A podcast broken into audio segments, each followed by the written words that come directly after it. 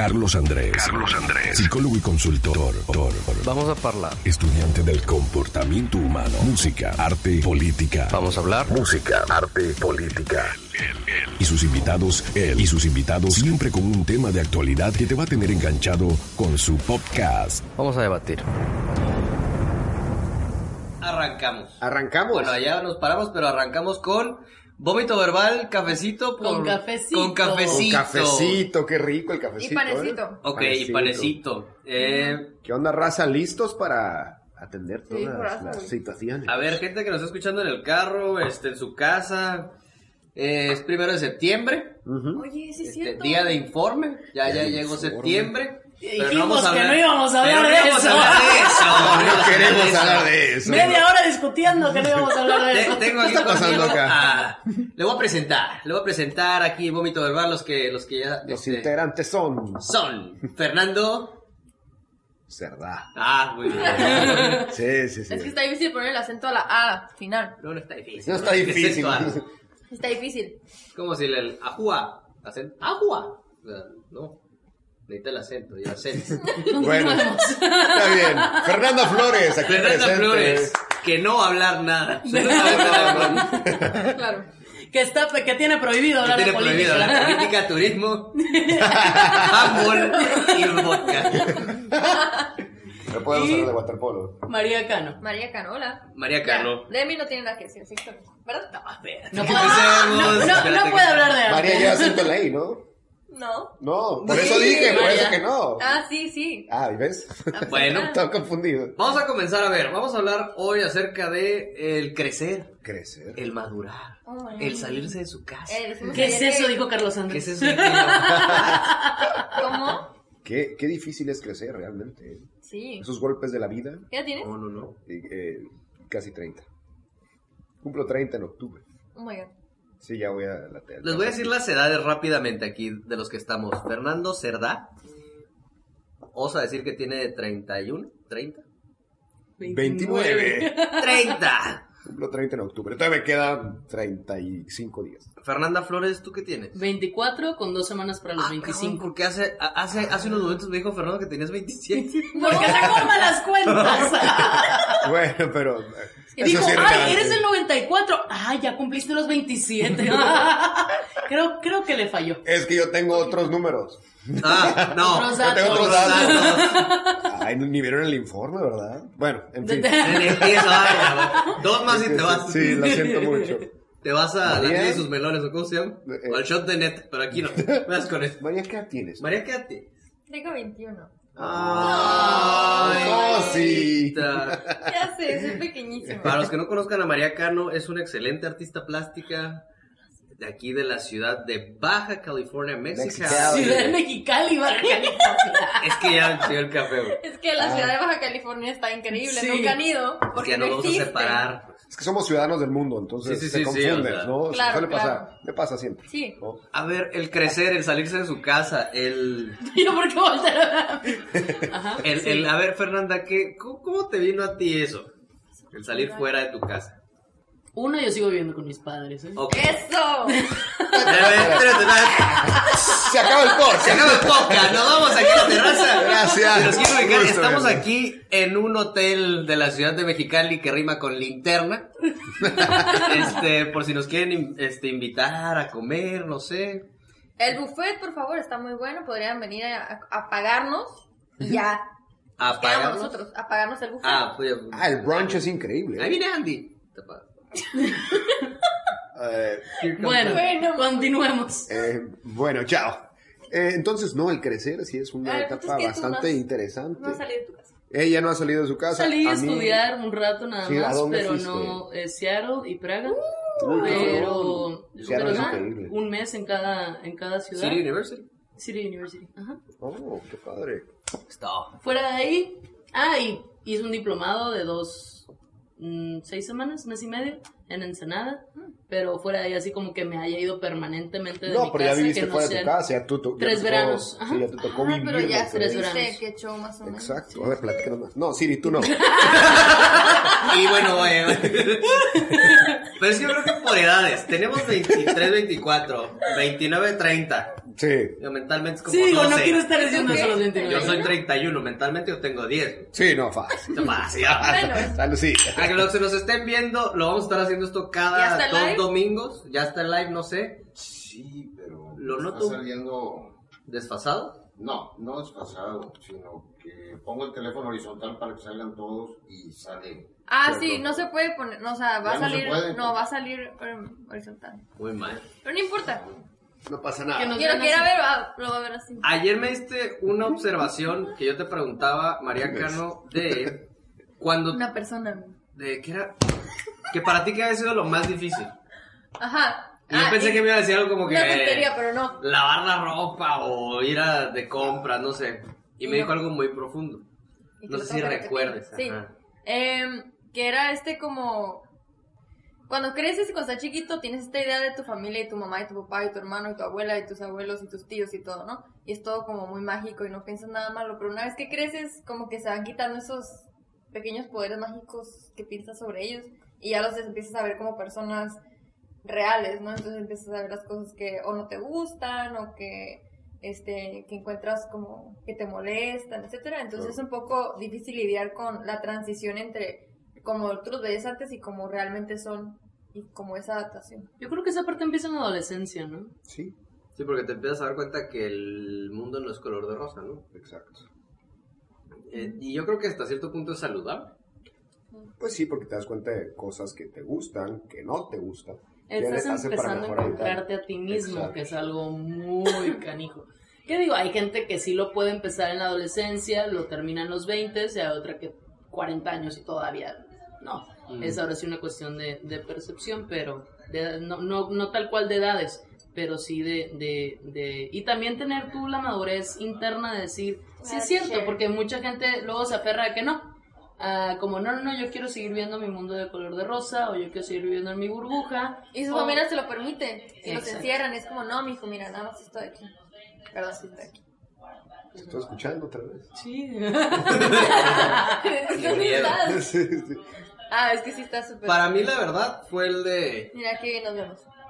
Acomoden la cámara, No, perdón. entre Edgar, hombres. Perdón. el lavar ropa. Primero llegas a ese debacle, yo, yo lo- me lo Mira, es que los tú, 17. tú no sabes lavar ropa. Entonces, No, eso- yo eficienté el tiempo de lavar ropa. Yo no tengo ropa blanca, tengo una que otra cosa. Pero yo entendí, a ver, es, es procesos. Vamos a decir one single piece flow, producción. Si yo saco y tengo que llevar, tengo que separar ropa blanca No, y de olvídate. color, olvídate. Eventualmente tú vas a terminar con algo así rosa porque obviamente metiste algo que no era y dices tú, puta, ¿cómo? ¿Sabes que nunca me ha pasado eso? Hombres. No, me refiero de que... Hombres que no somos inteligentes no, no, no, como Me refiero de que alguna vez sí me pasó que metí alguna cosa de color con los blancos y no se manchó. Es dependiendo del Es dependiendo tipo de- de tela. ajá, del- pero tuve la suerte Pero no nos vamos a hablar a poner, a poner a hablar de... Mira, con el nuevo Vanish Podero 2. Vanish. Ah, no, no, a no, este no. le encanta ese tema de la lavada, ¿eh? Sí. Como por ejemplo, yo te decía, a mí me gusta lavar trastes. Pero a mí no. Te relaja. Sí, Lo asqueroso. pero no. es que ahí les va. Si nos están viendo, Fernando y yo fuimos roomies un cierto tiempo. Y Qué ya. en momentos el- tan mágicos. No, Qué gustazo, macho. Macho. Eh, cada quien tiene sus. Me acuerdo de tu K3D. Para ti, ¿qué fue difícil de salir de tu casa? Porque saliste a los que. Yo me fui de casa a los 18. A los 18 me vine a vivir a Mexicali precisamente con mi hermana y su familia. Y ahí empezó toda la transición. Pero lo realmente duro fue cuando me fui de intercambio un tiempo. Viví en Utah, en Estados Unidos. Y ahí me tocó compartir eh, alojamiento con otras tres personas. Eso fue el- la transición. Que era universidad, ¿no? En la universidad, Ah, sí, igual, justamente. ajá. Ya en la universidad. Y, em, ay, güey, ahí... Es ahí distinto porque es rollo gringo. Sí, está todo muy organizado, todo fluye muy rooms. bonito. No sí. nada más es la cuestión de te vas de la casa de tus padres, sino el choque cultural. Ujú. Eh, Que es Ah, otra ¿por qué, situación. dice, ¿por qué tú no te vas con los chicanos? Es que no me sentí identificado con pues, a mí no me gustaban los low riders o no llevaba así como que, no sé. Claro. Me Ay, mejor te ponemos con los foráneos. Y yo, qué cagado, o sea, ni siquiera los mexicanos. Y entablabas conversaciones con también chavos que venían de fuera, Exacto. sus culturas eran distintas. Y era la cuestión de respetar tiempos y espacios. Exacto. sí, Que sí, para sí. mí eso como hijo único, que también María es hija única. Ah, sí. O Son sea, hijo único y que estés madurando. No, no, ya vas a empezar. tú. A mí se me hizo fácil ¿Qué? ¿La transición? la transición. ¿Por qué? Y no era mucho el extrañar, porque le había comentado anteriormente a María, yo soy familiar, pero hasta cierto punto puedo ser muy, muy solitario. Ah, yo también. O sea, el proceso de, de transición, allá no, no fue tanto, digo, hablo en mi experiencia, no fue tanto el tema de extrañar a la familia y tal, sino fue, a ver, eh, ¿sabes qué? Hay ciertas ¿Cómo manejas cosas, las cosas? que, eh, que en la introspección, estar sentado en la biblioteca viendo... Se acabó. Ya No hay más. estar viendo no el, el, el laguito y tal, eh, pensar de, oye, pues vengo de tal, mis orígenes son estos, me gusta mucho esta forma como se hicieron las cosas cuando estaba chavo, o como lo hicieron mis papás, esto lo quiero adoptar, estas prácticas no me gustan, no las quiero emular. Entonces de ahí fue, una, fue ver cómo realmente funcionaba mi núcleo familiar y decir, ¿sabes qué? Estas prácticas yo las repito y emulo y estas no. Esa fue mi versión, así me tocó. ¿No? Entonces regreso yo de intercambio y ya traía otra visión. Entonces, oye, mijito, que así, no, gracias, eso no es para mí. ¿Pero por qué? Pues porque no es para mí. Yo ya definí que esto es y así va a ser, ¿no? Porque ya depuré, digamos, prácticas que no funcionaban para mí desde mi análisis y lo que sí, pues lo seguimos haciendo. Y te va haciendo ya la practicidad, ¿no? De cada uno. Exacto. Como el, el famoso, ¿cómo dijo? Sudor del calor, ¿cómo dijo? El olor. El olor al sol. Ándale. Como el- O sea, eso, esa es una práctica. Es que se No, ve. yo no sabía ¿Qué es eso? Yo, ni, ¿Tú sabías de eso? No. si alguien nos está viendo ahorita, Nadie nos está viendo. A de ver, Mexicali, El olor a sol, cuando hueles a sol. el, el- el estar en la calle durante el día, además, de repente llegas a un lugar y dices, "Hue- huele a sol. O sea, es, es, no, es, no es un olor a, a- sudor, no, No, es no, un no, olor es a sol. Es a sol, no sé cómo explicárselos, pero quien vive en una ciudad Ah. que hace mucho sol, como Mexicali, como Hermosillo, sabe perfectamente de lo que estamos hablando. Ya, si tú El vives en Tengo olor. Seattle, 31 no. años y me acabo de entrar. Digo, quizás me lo han de dicho antes, ¿no? Pero acabo de Tú entrar. nunca entendiste. Acabo de conocimiento. Pues es que no. O sea, yo sí, pues. Yo nunca, Yo más, ahorita me salgo al sol, regreso y te voy a decir, mira, a sol.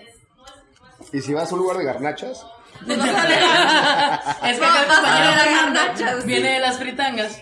ah, qué cambio cultural. Parte del crecer.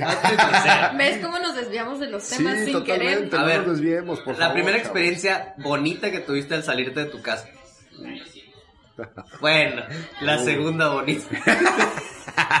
No, pues la No, libertad. ¿qué? Yo iba a decir como que hacer una No, pues, en mi departamento. no, bien fácil. O sea, lo- los principios de libertad y de justicia que hacen. Ah, no, es esa cosa. Ah, no, no, no, no. Ni empieces tú con. ¿Sabes, ¿Sabes qué es bonito? El, el hecho de decir, mira, sí soy responsable. el hecho de, por ejemplo, el, cuando no estuve mucho tiempo fuera. Pero, por ejemplo, yo aquí en mi casa puedo hasta cierto punto ser algo desordenada. Pero si estoy fuera de mi casa, o no estoy con mis papás, más bien, y tengo un cuarto para mí sola, mi cuarto era siempre el más limpio. Era el cuarto más ordenado, era el cuarto más, más, más, más de parecía que así, ¡ping! veía algo y luego, luego lo limpiaba. Y dije, ah, qué suave. Digo, pensaría yo completamente ot- otra cosa, porque en mi casa soy otra cosa, pero siento que cuando ya te toca la responsabilidad a ti, ya empiezas a aprender realmente cómo eres. Y el, y el- o sea, ya no, ya no tienes esa parte de, al cabo y aquí están mis papás. Oye, sí. Lo más feo, alejarte de los perros.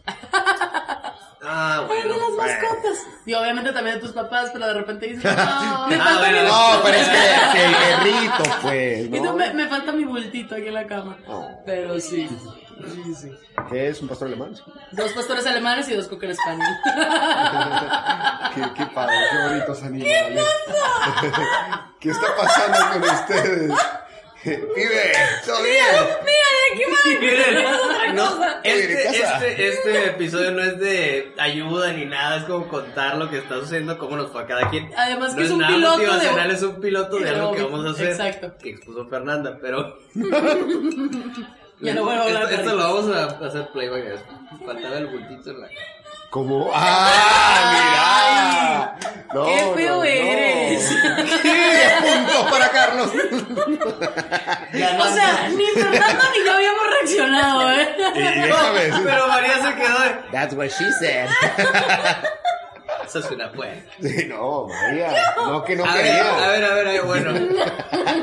El crecer también habla, habla de esta Mira. parte de dejar ir. Claro. Eh, yo, ok, sí, la primera vez también fue para dorms. Sí. Del otro lado, y era como que llegabas con niños. La regadera, el baño, para mí es sagrado eso de La limpieza en el la baño. limpieza. Sí, también tienes esos choques, ¿no?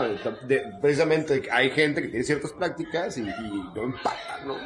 A pesar de que al principio, por ejemplo, en ¿Qué Estados Unidos, que son súper organizados, Sí, y a- por ejemplo, al, al momento de que yo me inscribí, digamos, ahí en, el- en los dorms de la universidad, es, oye, ¿qué prácticas tienes? No, pues si eres medio sucio, medio limpio, medio tal, ¿no? Eh, ¿Qué tanto cocinas? Tal. Te hacen como un cuestionario y te ponen con gente que son afines a. Fernando mintió en ese cuestionario. No, me fue muy bien. Y por eso regresó a la No, pero- perfectamente ahí. Pero, pero sí, o sea, hay gente que sí miente en esos test, No, ¿no? O sea, por ejemplo, decía, no, nadie cocine cosas picantes, ¿no? Y entrabas al, al pasillo y de repente olía pues, que alguien había cocinado algo picante. Y respetó la regla. No, y así. Dios mío, se levantó. Y, y si el tema de crecer definitivamente es algo que tú deberías de platicarnos más como psicólogo. Yo no me dedico mucho al ámbito de eh, pequeños, pero sí la transición. Eh, por eso el dejar ir.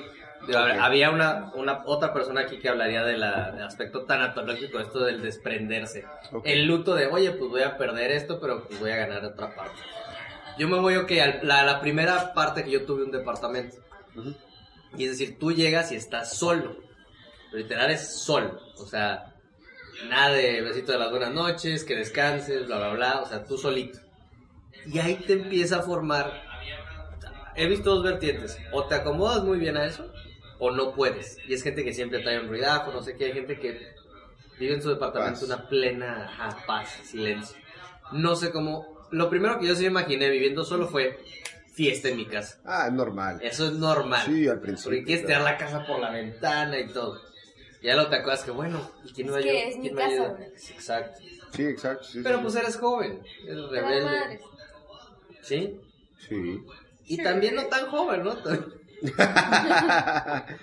Yo creo que también parte es, co- eh, yo cuando estaba ya en la transición, es cuando te das cuenta, cuando te cae el 20, ¿no? De que, a ver, si no le echo ganas, yo ahorita no voy a poder darle a mi futura familia, que todavía no conozco, la vida que se merecen. Entonces, le tengo que echar más ganas, le tengo que dar más dedicación, talento, entrega. Y porque si yo no me esfuerzo, ni me dedico, ni me entrego el día de hoy, quién sabe qué vida le voy a ofrecer a la familia que quiero tener el día de mañana. Entonces, Y es lo que tú como hombre, bueno, o la, la mayoría yo- yo- tenemos así, ¿no? ¿Es neta? claro, Atrás, sí, claro. sí, sí, sí, O sea, tú lo tienes preparado porque en algún momento va a llegar una persona a esta vida. Como mujer a veces también, ¿eh? Porque No, yo o sea- también, pero más por el hecho de, de, independientemente con el hombre en que yo esté el día de mañana, pues así como un- una mujer puede estar hoy o puede estar, también un hombre puede estar mañana y no puede estar, así es como a mí me educaron, es, al final del día tú vas a tener que salir adelante sola. Porque nunca sabes qué va a suceder desde que se pueda ir por cualquier razón o se muera y qué vas a hacer tú. Claro. Entonces, a mí siempre me, siempre me crearon con ese pensamiento, por eso sí comparto la parte de le tienes que echar ganas porque no sabes el día de mañana co- cómo, cómo y, y no, y no pensar nada más como que, ah, no soy un hombre. No, que yo también pueda dar esa, esa parte de, es que fíjate, el- del el- sostener. Fíjate así la etimología, la semiología de la palabra, que yo también, y pudo haberse ahorrado el yo dar esa parte.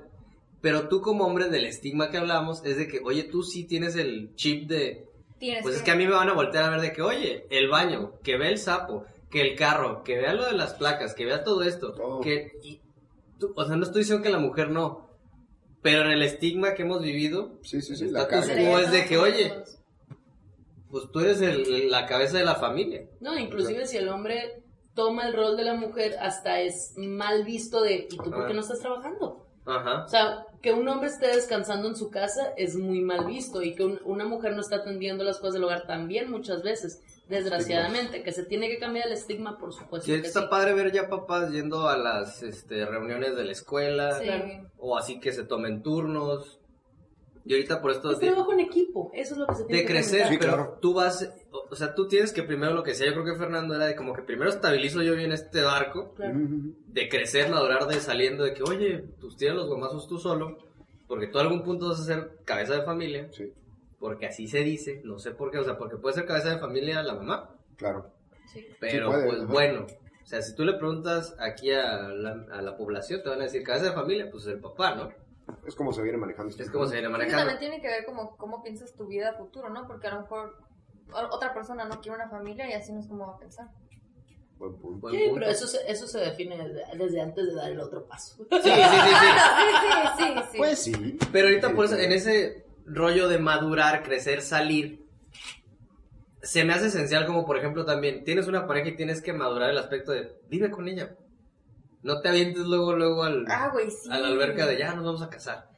Yo diría, yo, en mi opinión personal, Sí. Obviamente es tu opinión personal. Sí, las opiniones son personales, generalmente, pero, pero está bien. pero es que yo estaba, ya iba a decir otra cosa y por eso me Es que yo, en mi opinión personal, individual, de... de, De uno, de mí. O sea, no se pueden más pleonasmos acaso. Pero bueno, De mis- de mi ser individual. Yo les platico también una ligera historia, una pequeña historia. Cuando yo estaba morrito, cuando yo estaba en la secundaria, sí, no, cuando estaba en la secundaria me fue muy mal, muy mal eh, en la escuela en calificaciones, muy mal. Me, acabo de dar cuenta ahorita. Sí, fíjate, ¿no? Sí, 27. Oye, sobre todo en matemática. No, ¿cómo crees? Este, me fue muy mal una etapa porque mis compañeros de escuela, pues los corrieron por desastrosos, otros tantos se cambiaron de escuela, la, la familia decidió que se fuera y tal. Me fue muy mal, me rompí el brazo en moto, etcétera. Entonces yo no tenía mis compañeritos de clase, me rompí el brazo, no pude escribir y tal, y me fue pésimo. Reprobé absolutamente todo en los primeros dos bimestres, ¿no? de agosto a diciembre, todo reprobé, menos educación en la fe, eh, computación y, y creo que inglés o algo así. ¿no? Todos los demás reprobé. Entonces, Curiosamente cosas que maneja muy bien ahorita. sí, bueno, entonces, una de esas, en esos momentos, que ahorita van a entender el por qué les estoy contando esa historia, me llama la monja, ¿sí? Y me dice, oye, ¿sabes qué? Pues si no tienes capacidad intelectual, te recomendamos que te veas a una telesecundaria en la sierra Entonces, para que puedas estar con gente de tu IQ, donde sí te puedas desarrollar y puedas, no, me fue un golpazo intelectual. Llego a mi casa, obviamente ya le habían hablado a mi papá y mi papá sienta conmigo y me dice, oye, Fer, eh, pues digo, es tu decisión de vida. Ese fue el momento que, en mi transición, les platico, es una historia para mí fuerte. Me siento con mi papá me dice, oye, pues mira, es tu decisión de vida. Yo mañana no voy a estar aquí, ¿eh? Yo mañana yo no voy a estar aquí. Mientras yo esté aquí, vas a tener mi respaldo. Pero mañana vas a cumplir 18 o me voy a morir Es que- y ya no vas a tener ese respaldo. Y cada minuto que pasa, como caballeros, esa plática, cuando ya no te están hablando, que si es tu papá, porque a mí también me pasó, Sí. el mío que paz descanse, pero esa plática del, no, no hijo, porque sí o qué hijo, pero el de hombre a hombre, exacto. porque va a llegar un punto transitorio que, y tú dices, oh, pero pues yo soy un niño, no señor, No, no, no. Ah, ah, ah. Y, y- y cierro con esto, muy breve. Eh, yo en algún momento me voy a ir, dice mi papá. Ujú. Y ya, ya no vas a tener mi respaldo. Así que está en ti cómo te dedicas, te esfuerzas y entregas por lo que haces, porque ahorita sí tienes mi respaldo, pero cada minuto que pasa es un minuto que no va a volver. Ujú. Ya perdiste ese momento. Eh, ya no va a regresar. Si tú quieres ser, así me lo dijo textual, si tú quieres ser un huevón, dale, es tu vida. Yo hice lo que pude hacer por ti. Si tú quieres seguir así, es tu bronca. Si tú quieres cambiar, felicidades. Pero a mí no me importa porque es tu vida. Y si tú quieres seguir viviendo así, ya está. En ese momento me subo a mi cuarto, me hago pedazos, obviamente. Y del día siguiente dije, ¿sabes qué? Adiós. Enciclopedias, a pegarle, ta, ta, ta. Salí con 10, eh, perfecto en absolutamente todo después de ese momento. Fue el momento de transición donde me di cuenta, si yo no le echo ganas, nadie lo va a hacer por mí. Entonces, ah, esa fue mi historia. Y eso fue lo que a mí me marcó muy fuertemente. ¿no? Y, y, y te enseña a agarrar el rollo, porque Total. también en, el, en los deportes, Sí. tú te ibas de concentración, Ujú. o nos mandaban a otro país. Y yo me acuerdo que alguien nos decía, no, aquí es donde, donde vas a hacer el carácter. Claro. Y luego me- venía con los otros deportistas y me decían, no, aquí es donde reflejas el carácter. Entonces en ese como que, Lo sacas tu verdad. donde sacas Sí. tu verdadero carácter, ¿sabes que El de imponerte, de decir, sabes que sí, lo voy a hacer así. Aunque mis amigos vayan por otro rubro. Yo también me acordaba cuando, primera maestría, y era que, ay, quería salir con mis cuates. Y no podía porque tenía que estar trabajando, tenía que estar acá, Sí. luego era la maestría. tomaron un diplomado. ¿Para qué? Pero es que tú ya tienes un objetivo claro. Tú lo tienes que seguir. Yo también me acuerdo de mi papá que me dijo, bueno, pues tú también te vas a quedar en algún punto solo hasta cierto punto. Sí, sí, sí. Y alguien va a buscar a una pequeña niña, un niño, tu pareja, un soporte de decir, ¿sabes qué? Pues no que seas tú el pilar, pero si eres como el líder de esta Claro. familia. Yo me digo, ¿qué tipo de líder voy a llegar a ser con estas habilidades conocimientos que tengo? No, yo quiero más, quiero... Ah, también hay aspectos económicos, Sí, sí, o sí, sea, sí, sí. muy fuertes. Pero me acuerdo mucho eso en el deporte, de que sabes que lo refleja. Y a cierto punto yo me llegué a tratar varias cosas, por eso una es de esas. Ya. La de Ahora tiene sentido. las tres Cs. Ok, va. Pero yo también como a los... O sea, en algún momento tuvimos la edad de María. Y tuvimos la edad, supuestamente, sí tuve también 27. Sí, no menos. 24. 24. es que acá me dijeron 27. A ustedes como mujeres, ¿qué, qué, qué es lo... Cuando nosotros, a mí yo tenía, o tengo todavía ese, ese chip o ese miedo, por así decirlo, no puedo decir miedo, pero esa idea de, ¿sabes qué? Yo me tengo que situar así y así, porque en algún momento yo voy a ser cabeza de familia. Claro. Pero en el de ustedes, cuando van haciendo esa transición de niñas a mujeres, señoritas a mujeres, ¿qué, qué se les dificulta? Tú me has dicho, oye, ya me di cuenta y las cuentas y voy viendo y todo esto, que es normal, Claro. es normal. Pero ustedes, a mí me afectó casi de la misma manera que a Fer. Yo no reprobé, pero en sí, No, a mí sí me fue muy mal. sí, sí me tuve que dar muchos golpes en la pared por hacer cosas de muy tercas que yo creía que eran así y pues no. A mí ese era mi punto. Ustedes no sé cómo les cayó el 20 de estoy madurando, estoy creciendo. Sabes que mucho tuvo que ver el deporte también conmigo. Eh, ¿De cuál deporte? Handball, sí existe. Pueden buscar, pueden googlear ahí handball. because- Handball. No, no, no es cierto. Estuve, estuve igual que tú, estuve en selección y ahí es, en mi caso, pues es el trabajo en equipo. Handball se juega en equipo. Entonces, desde ahí para, para mí sí fue un punto, eh, de- desde antes con ciertas cuestiones, pero yo creo que ahí, porque yo sí- siempre me han echado carrera también mis papás y todo, porque nunca, nunca he sido una niña normal. siempre me ha tocado vivir diferentes situaciones en las que, por ejemplo, desde muy chica con las brigadas médico-asistenciales y todo, tenía yo 12 años y yo ya estaba, eh, yo ya estaba el, eh, viendo, haciéndole estudios de los ojos a las personas. Eh, y, y ese tipo de situaciones que, que a mí siempre, ¿sabes qué? Que fue muy importante que mis papás no, nunca siento que me hayan tratado como un niño, como nunca me escondieron las cosas, nunca fue un, si yo preguntaba algo, se me contestaba tal cual.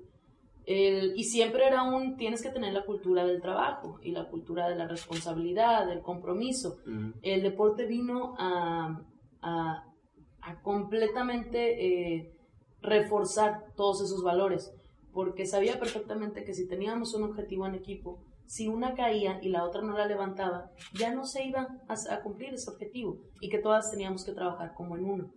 Eh, las concentraciones y todo, el salir de casa desde muy Ujú. chico, el, y no, es- no es como que, ay, no, iba con un adulto. Un adulto nos iba cuidando a 12. Ujú. Entonces nos teníamos que cuidar entre nosotros y nos teníamos que cuidar a nosotros mismos. Y ahí es cuando realmente es eso, se refleja, se refleja tu carácter, se refleja realmente, sale a la luz realmente quién eres. ¿Eres la parte responsable o eres la parte de me salgo de casa y me vuelvo loco?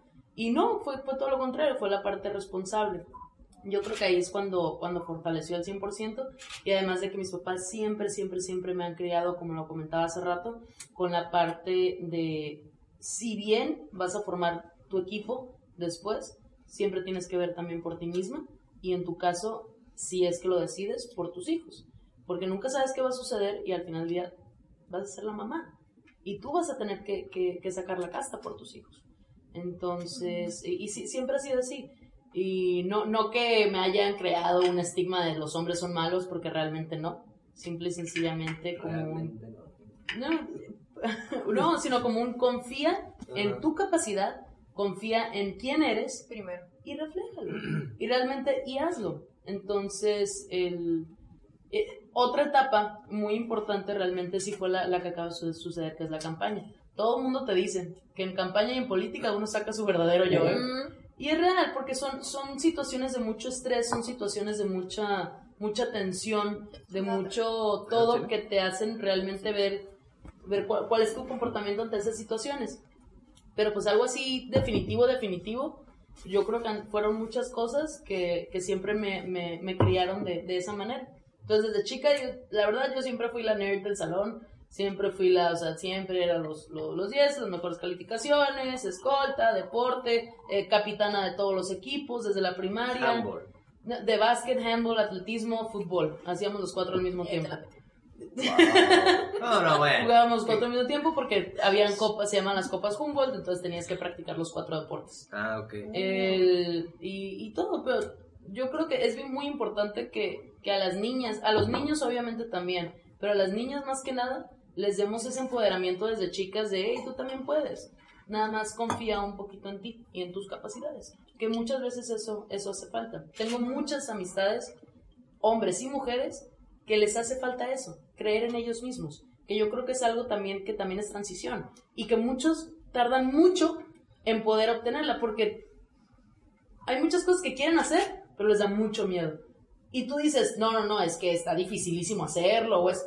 No, O les da pena. o les da Sí, pena. Como por entonces- ejemplo esto que empezamos. Ujú. Es una idea que compartí con algunos y dije, oye, yo creo que nos puede servir no tanto pues para nosotros y quizás sí, pero para los que nos están viendo. Hay un niño ahí o hay un chavo ahí ya grande que, oye, pues es que no sé cómo hacerle. Pues si quieres puedes hablar con uno de los expertos, puedes escuchar a alguno de nosotros. Ah, es que me está pasando igual, similar. No quiere decir que sea esto motivacional, no quiere decir que aquí vas a encontrar todas las respuestas, pero vas a encontrar gente como Fernanda, como Fernando, como María, eh, que esas... Que, O como tú. Ajá, te faltó. Sí. extra, Carlos. porque sé lo que le decía a María, o sea, para mí es extra, pero personas que pueden encontrar algo similar, que nos van a ayudar con ese... e Intento que esté aquí personas con esa misma mentalidad, Claro. que, pero que también existe ese debate. Mm. Porque también si todo el mundo opina igual y dice todo lo mismo, esto no es un programa motivacional. Esto es un programa para que ustedes puedan ver otras perspectivas, otras vidas y qué más, o sea, aquí en Mexicali. Porque se me hace importante eso y no somos badabum, es lo que le estábamos diciendo ayer. Sí, sí, sí. Ah, ¿no? sí, sí. No, pero aquí tengo tu celular, pero si quieres vamos a... Te presto 500. Ah, pero yo creo que la, la parte fundamental de todo ser humano es el encontrarse a sí mismo. Y no es tan profundo como se escucha. Que sí es profundo, pero no es así como, uy, nos vamos a, a- a ir a la... a hablar ahorita de nos vamos a ir a, a- al Tibet y así. No, O pero yo sea, creo que hay mucha gente que está hablando ahorita de motivación y ni siquiera sabe un carajo de lo que es eso. Exacto. Mm. Entonces, primero es quién soy, qué me gusta, realmente qué es lo que pretendo hacer de mi vida. Y ya después empezamos a tomar todas las demás decisiones. Exacto. Pero, pero sí, ¿no? ¿Es fácil? No, no es fácil. No. Es de, es de muchos años, es de muchos tropiezos, es de muchos... Mucho coraje. De tenerte el valor de, de preguntarte a ti mismo como, bueno, ¿y ¿qué me gusta? Y realmente pienso lo que me han dicho toda la vida, que piense y que, que siga y lo que quieras. Porque es salirte de donde has venido toda tu vida, ¿no? Exacto. Mismo camino. Y salirte de tu zona de confort. Exacto. También es muy, Muy difícil. importante. Y aparte, estar como lidiando con como los pensamientos o las críticas de las otras personas que están alrededor tuyo. Porque te van a decir de que no, que has cambiado, no, que este, ya no eres la misma, o Sí, sí pasa. este, ya no te reconozco porque estás pensando diferente, o porque ya no haces lo que haces, o cualquier cosa, entonces también es eso otra cosa. Es Est- parte Estamos de- distrayéndonos del tema, ¿ves? No, no, está, de No, hecho, está sí, bien, sí, sí está va de-. Bueno, no, sí, sí. Porque en eso pasamos, quizás a ti no te ha pasado todavía, pero te va a pasar y le pasó a Fernando y a mí, en el decir, ¿sabes qué? Va con todo y me voy. Mm. Y yo antes pensaba de, "Uy, pero pues solo, ¿qué voy a hacer? Y le empiezas a agarrar cariño a eso. Y luego ya después llegas a un punto de, uy, extraño mi soledad. Yo en ese punto, eh, pues extraño mi soledad. Yo creo que también estudiando mi caso, yo desde pequeño, cuatro o cinco años, me empezaron a mandar en aviones. Mm. Yo me acuerdo muchos recuerdos del carnet ese naranja que estaba Ah, más grande sí, que sí, yo. sí, güey. Y de que no te vayas a bajar aquí, ¿eh? Y así como que... Tienes que cargar. No. Exacto. Y ahí empezaba yo, a mí me da mucha tranquilidad volar. Entonces ahorita para mí es sumamente... Para mí lo que ahorita es relajante puede ser de miedo para una persona. Sí, Para mí como es llegar a un depa y es como que, ah, ok, es mi departamento, es ok. ya, paz. Y para una persona no, estoy sola, estoy lejos. Pero también yo creo que eso tiene que ver si, si no te enfrascas un objetivo en la mente. Sí. O sea, tiene el objetivo de, cuando te vas a concentrar, no es a los mejores hoteles, también estaba de flojera No, concentrarse. pero una vez nos tocó en, en una Cuba. unidad deportiva que Dios de mi vida eran catres y Ah. yo... No, no, no, pero estaba de que cayéndose Cayéndose. casi los techos y todo. Pero ¿sabes qué es lo menos que te fijabas? Tú estabas con tu equipo, estabas en la concentración y era duérmete y, re- y no, los baños no tenían ni puertas. Mm. No, no, no. Y ¿sabes qué hicimos? Agarramos y nos agarramos a manguerazos afuera. O sea, lo de menos Oh, es... es... con short, camisa, a manguerazo afuera. pero Qué interesante. interesante. Humble, ¿verdad? Hablaremos de Qué otras cosas. deporte tan atractivo, caray. Ay. Pero te la pasaste, es lo que voy, te la pasaste de huevo. Claro. Pero porque ya fractado tenías un objetivo, o sea, no, no estás enciclado en la situación, sino a dónde vas. Sí. Y parte también de- del crecer es afrontar los miedos, ¿no? Yo les platico otra historia. En- cuando yo estaba eh, en el kinder, primaria, secundaria, eh, les digo, estaba en esta escuela católica, pero yo fui muy malo para el inglés, muy malo. Y siempre me daba penita, ¿no? O sea, no todos los demás iban a clases particulares y tal. A mí me daba mucha pena hablar en inglés. De hecho, era malo, me daba pavor hablar en inglés. Entro a la carrera de negocios internacionales buscando, porque era obligadamente inglés, francés y chino. Entonces, bueno, me obligo a, para poder ser mejor, por eso tomo la decisión de irme a intercambio también. Me voy de intercambio, me obligo a estudiar el idioma Mm. y ser, o sea, sacar, forzar a que salga lo mejor. Y, y sucede, ¿no? Me, me regreso con el diploma del mejor estudiante del semestre y el mejor eh, puntaje en la historia de la universidad en temas de, de- del idioma, porque me engrané y dije, pues si vengo con un objetivo es darle, ¿no? Eh, ¿Cuál? Utah Valley University. Em, y luego, y luego regreso acá y me daba un pavor hablar en público. Mm. Ojo, ¿eh? Me daba un pavor No, hablar en bueno. Y me dicen, no, No, nota, ya, Ya no. no. ya no. Ya lo ven hasta por Instagram, ¿no? ¿Estás en Instagram? sí, en Instagram pueden encontrar. Pero bueno, este, me da mucha pena hablar en público. Regreso y me ofrecen la oportunidad de ser maestro de ceremonias de un evento de la escuela. Y digo, órale va, me da mucho miedo, pero pues si ya me la rifé en Estados Unidos, órale va. Y es forzar contra tus miedos, ir contra tus miedos y que eso te haga crecer. ¿no? Es lo que la, la enseñanza o lo que quiero compartirles es, si algo te da pavor, pégate a eso y afrontate a eso. Y te van a llegar guamazos de donde sea. A mí me dijeron, oye, esta tarugada que vas a hacer de un pot, todo el mundo lo está haciendo. Yo, La sí, gente, pero la gente te va a decir mierda. La gente siempre le va a encontrar un sentido negativo a todo lo que hacemos, siempre. Pero es que ese, es inevitable. ese título, yo prefiero el título de fracasado Sí, que el de que él no tuvo los... sí. Que no lo intentó. Claro, exacto. O sea, porque eso siempre va a haber. Es que tú no eres Diego Dreyfus y Javi o Javi está de hueva, es mi opinión. O cosas así, es su opinión. Claro. Y aquí se lo exponen porque también estamos en esta etapa tecnológica de redes sociales. Hay gente que le toma fotos de lo que se come. Yo, ¿por qué no puedo tener gente con carácter increíble, conocimiento increíble, hambre increíble, que lo puedan exponer? Claro. No estar viendo de que si me pusiste el cuerno o no. No me importa ese tipo de personas. No te genera contenido de calidad para el cerebro, al final de cuentas. Lo que queremos es. Hasta el contrario, badaboom. Estoy Sí. aquí en Solarium y en Tijuana. Si quieren hay atención psicológica gratis. Y pueden checar mi celular. Pero porque te tiene que aquí. llegar a un punto que te valga madre. Sí, Y buscar pelear por tus sueños. exacto. Por eso coincide en el de ahora no se calla, tiene sus redes full, este, da unos discursos increíbles, hablas cabrón de lo bonito, el inglés. Debatible. ya con, Pero tres- sin miedo, con dos ahora mezcales sin miedo. sin miedo, sí, no.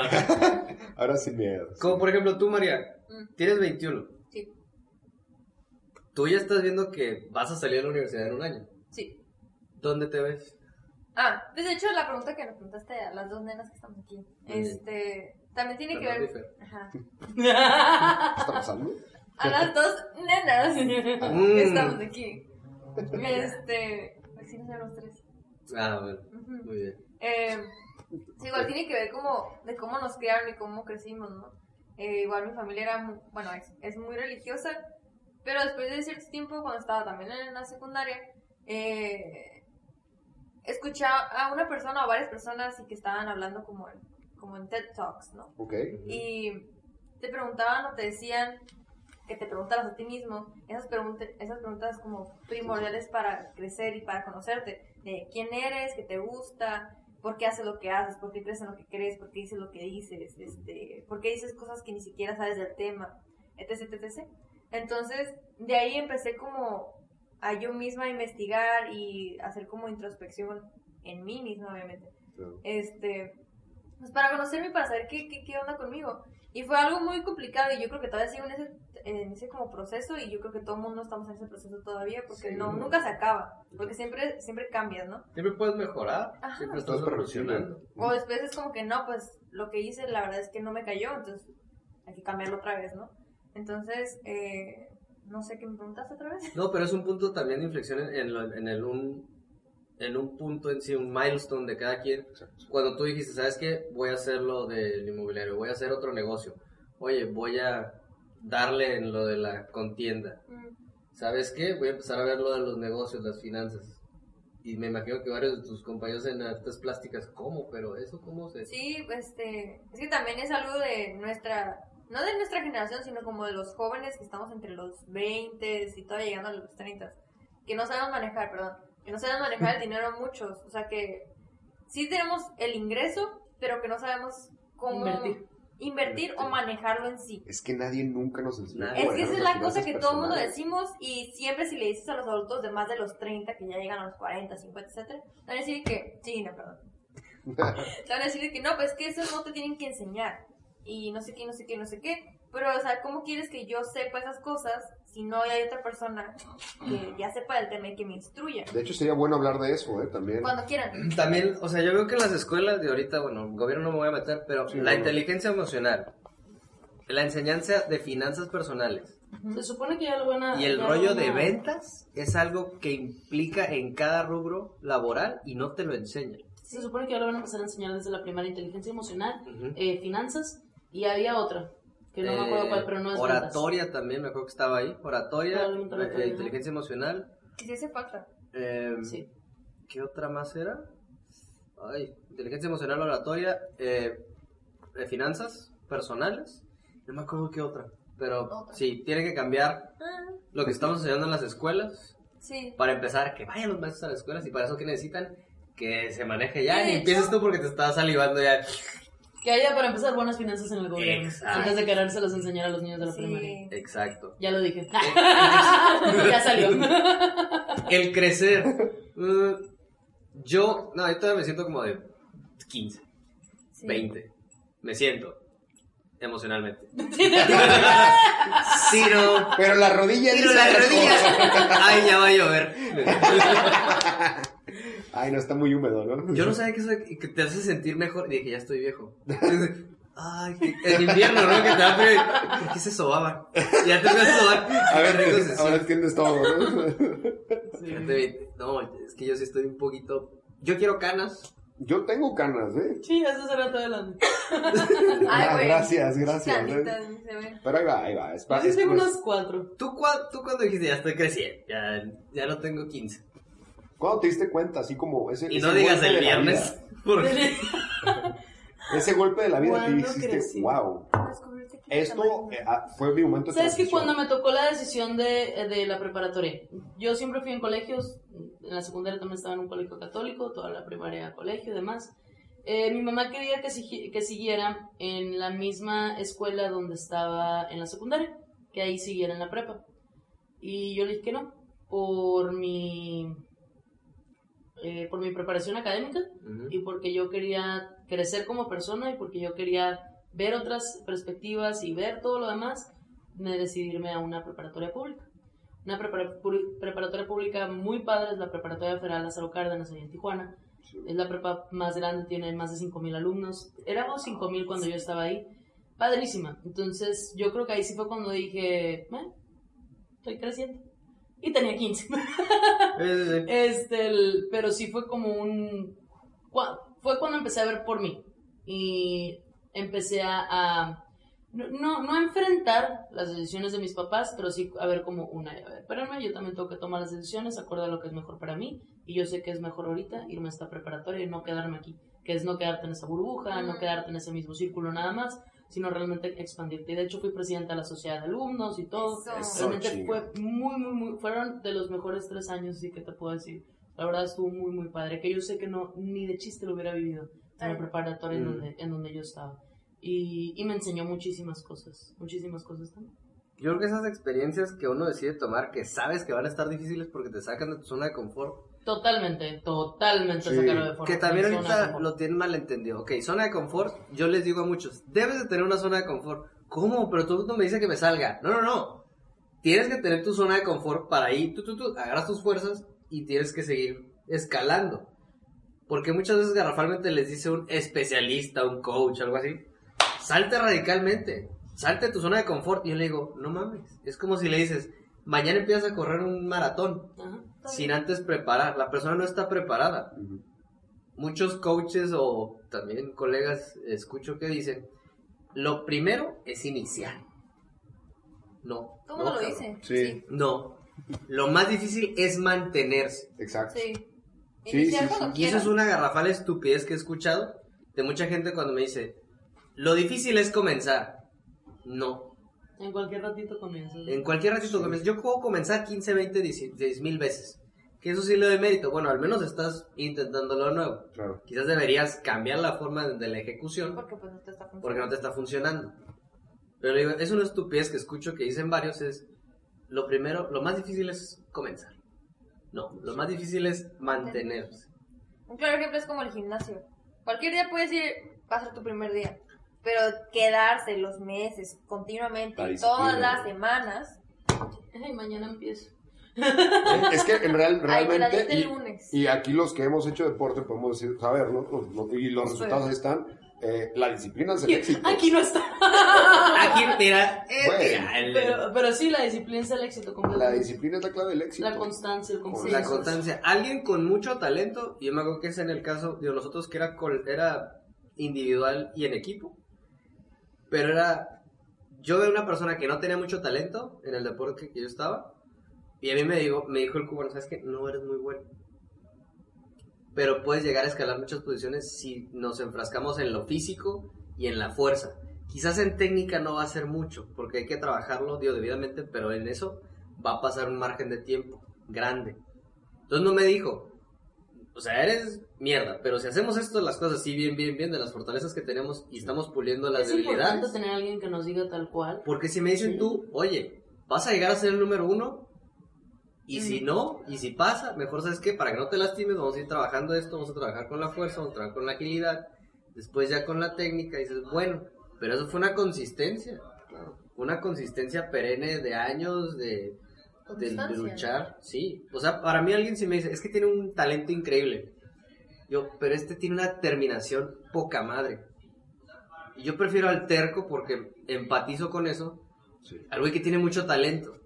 Que hasta cierto punto, si no tiene inteligencia emocional, Ujú. si no tiene el talento, va a terminar pasando a segundo. Oye, tengo una pregunta para perdido. ustedes, eh, eh, eh, también con el tema del crecimiento y tal. Eh, ¿Nunca tuvieron algún, algún problema físico con el tema del deporte?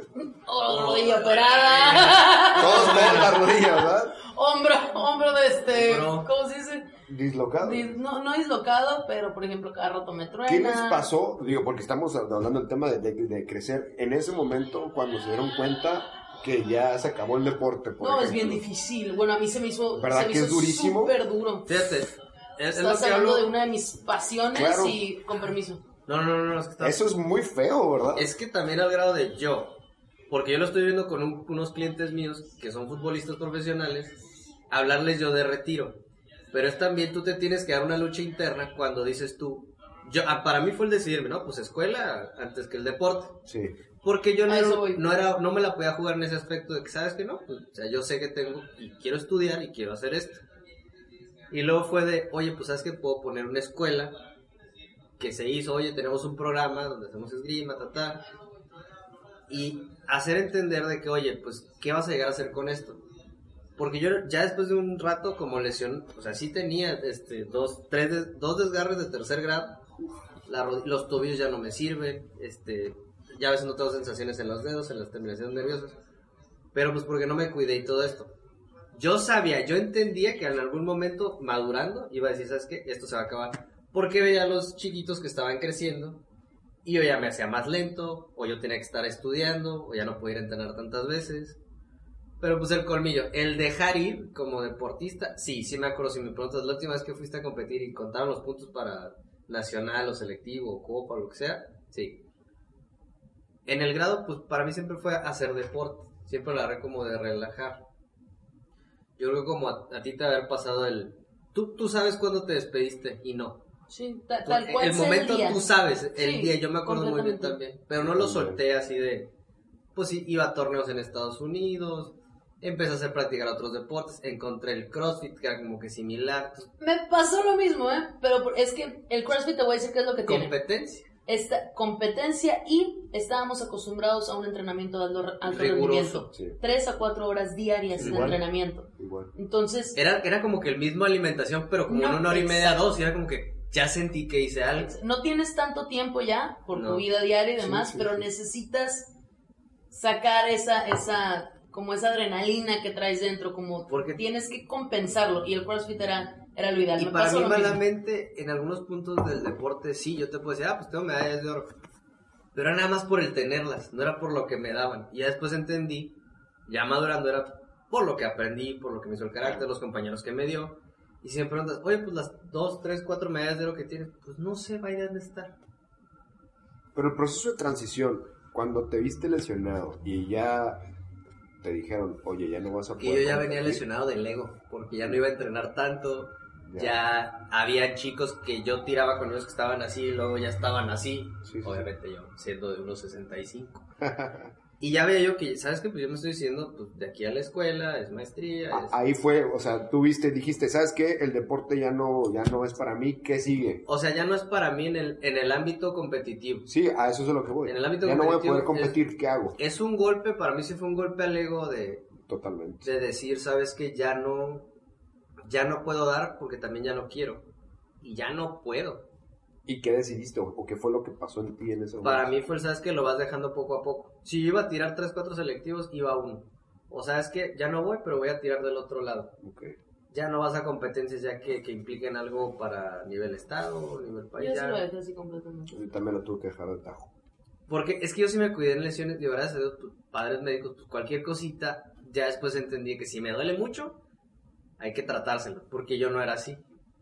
Pero sí tuve un susto de dos desgarres de tercer grado y dije yo, o sea, no puedo, no puedo ni hacer esto, no puedo ni siquiera flexionar la pierna. Wow. Entonces dije, ¿sabes qué? Me voy a cuidar, porque yo Sí. sé que eventualmente esto, no quiero que se pare de golpe, quiero que se pare gradualmente, Sí, sí, sí. porque va a ser más fácil. Pues también es distinto porque es individual. Aquí, ¿con quién iba a jugar? Sí. Ujú. Entonces era, es, fue la parte de la prepa, la uni, y fue de, a ver, ya, decídete, porque me dijeron, no, que inicia tu equipo y que no sé qué. no. O sea, y fue, yo cambié el deporte por la parte eh, política, por la parte de, de- de las asociaciones civiles y eso. Entonces, en cuanto entré a la universidad, dije, bueno, me voy a concentrar ya en, en- en mi futuro, que va a ser la cuestión empresarial, que ahorita pues ya está la distribuidora de uniformes médicos y todo, y aparte voy a encontrar mi hobby, lo que me gusta, y siempre me ha gustado la parte social. Entonces fue como que cambié de hobbies, porque el- de, de hobby siempre ha sido la parte social y, y el deporte. Entonces ya estaba completamente concentrado en una, ya simplemente lo cambié por el otro, pero sí me pesó muchísimo. O sea, sí me pesó mucho el saber que iba a ser, cuando fue mi último partido, el saber que ese era mi último partido. El, o sea, sí fue como un... Pero yo ya sabía, ya estaba mentalizada en que, saber, tienes que también, sí puedes hacer tu equipo y todo, pero realmente te vas a concentrar en lo tuyo, te vas a concentrar en tu futuro, te vas a concentrar en realmente eh, lo que quieres hacer y cómo te quieres desarrollar en la universidad. Y ya, pues se, se tomó esa decisión y punto. ¿Qué te ríes? No, es que estoy viendo que quizás ya por el tiempo del podcast, podcast en iVoox y Spotify, vamos a cortar ahorita, pero nos pueden seguir viendo ahorita por, espero, por Facebook Live. o live. Entonces ahorita me voy a cortar para despedir esta parte del segmento del podcast Y nos vemos en dos domingos. y nos vemos en dos Oh, domingos, pero vamos a seguirle aquí con la parte de el live. Pues Adiós. ahorita bye por Bye. el podcast. Adiós. Adiós.